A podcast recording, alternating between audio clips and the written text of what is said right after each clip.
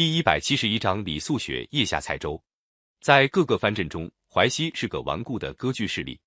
公元八百一十四年，淮西节度使吴少阳死去，他的儿子吴元济自立。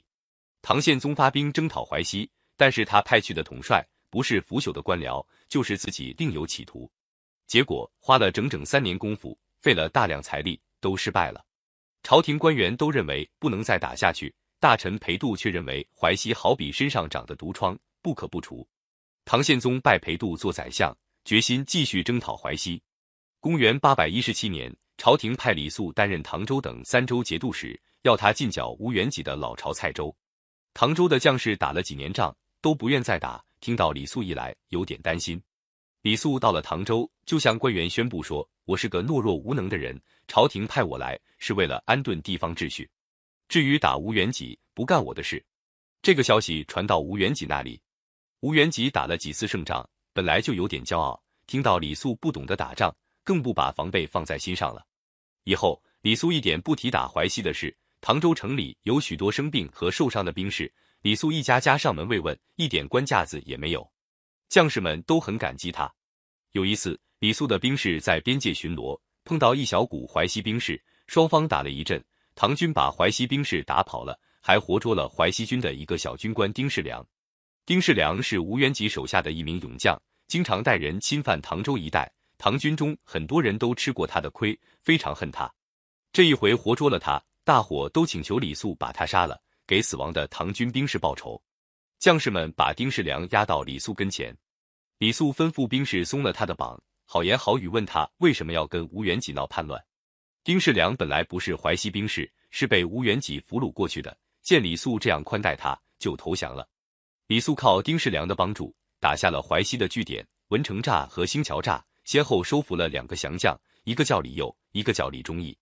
李肃知道这两人都是有勇有谋的人，就推心置腹地信任他们，跟两人秘密讨论攻蔡州的计划。有时讨论到深更半夜，李肃手下的将领为了这件事都很不高兴，军营里沸沸扬扬，都说李佑是敌人派来做内应的，有的还有凭有据的说。捉到的敌人探子也供认李肃是间谍，李肃怕这些闲话传到朝廷，让唐宪宗听信了这些话，自己要保李肃也保不住了，就向大家宣布说：既然大家认为李肃不可靠，我就把他送到长安去，请皇上去发落吧。他吩咐兵士把李佑套上镣铐，押送到长安，一面秘密派人送了一道奏章给朝廷，说他已经跟李佑一起定好攻取蔡州的计划，如果杀了李佑，攻蔡州的计划也就吹了。唐宪宗得到李肃的密奏，就下令释放李佑，并且叫他仍旧回到唐州协助李肃。李佑回到唐州，李肃见了他，高兴极了，握着他的手说：“你能安全回来，真是国家有福了。”说着，立刻派他担任军职，让他携带兵器进出大营。李佑知道李肃千方百计保护他，感动得偷偷的痛哭。没多久，宰相裴度亲自到淮西督战。原来各路唐军作战都有宦官监阵。将领没有指挥权，打胜仗是宦官的功劳，打败仗却轮到将领挨整。裴度到了淮西，发现这个情形，立刻奏请唐宪宗把宦官监镇的权撤销了。将领们听到这个决定，都很兴奋。李佑向李肃献计说：“吴元济的精兵都驻扎在回曲和四面边境上，守蔡州的不过是一些老弱残兵。我们抓住他的空隙，直攻蔡州，活捉吴元济是没问题的。”李肃把这个计划秘密派人告诉裴度，裴度也支持他，说打仗就是要出奇制胜，你们看看办吧。李肃命令李佑、李忠义带领精兵三千充当先锋，自己亲率中军后卫陆续出发。除了李肃、李佑几个人，谁也不知道到哪里去。有人偷偷问李肃，李肃说只管朝东前进。赶了六十里地，到了张柴村，守在那的淮西兵毫无防备，被李佑带的先锋部队全部消灭。李肃占领了张柴村，命令将士休息一会，再留下一批兵士守住张柴村，截断通往回曲的路。一切安排妥当，就下令连夜继续进发。将领们又向李肃请示往哪里去，李肃这才宣布到蔡州去捉拿吴元济。将领中有一些是在吴元济手里吃过败仗的，一听到这个命令，吓得脸色都变了。监军的宦官特别胆小，急得哭了起来，说：“我们果然中了李佑的奸计了。”这个时候，天色黑洞洞的，北风越刮越紧，鹅毛般的大雪越下越密。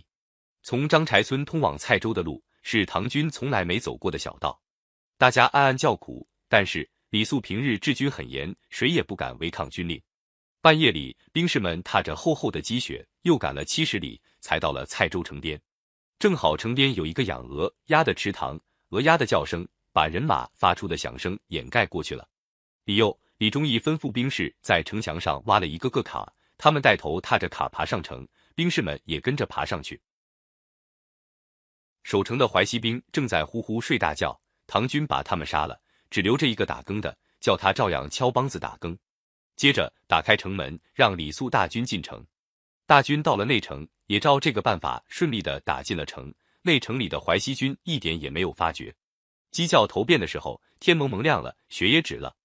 唐军已经占领了吴元济的外院，吴元济还在里屋睡大觉呢。有个淮西兵士发现了唐军，急忙闯进里屋报告吴元济说：“不好了，官军到了。”吴元济懒洋洋躺在床上不想起来，笑着说：“这一定是犯人们在闹事，等天亮了看我来收拾他们。”刚说完，又有兵士气急败坏的冲进来，说：“城门已经被官军打开了。”吴元济奇怪起来，说：“大概是回曲那边派人来找我们讨寒衣的吧？”吴元济起了床，只听见院子里一阵阵吆喝传令声，常是传令锣，接着又是成千上万的兵士的营声。吴元济这才害怕起来，说：“这是什么常事？怎么跑到这儿来传令？”说着，带了几个亲信兵士爬上院墙抵抗。李肃对将士说：“吴元济敢于顽抗，是因为他在回曲还有一万精兵，等待那边来援救。驻回曲的淮西将领董仲志家在蔡州。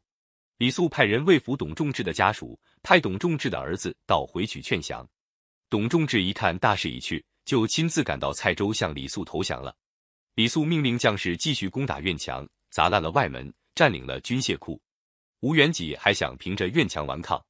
第二天。”李肃又放火烧了院墙的南门，蔡州的百姓们受够吴元济的苦，都扛着柴草来帮助唐军。唐军兵士射到内院里的箭，密集的像刺猬毛一样。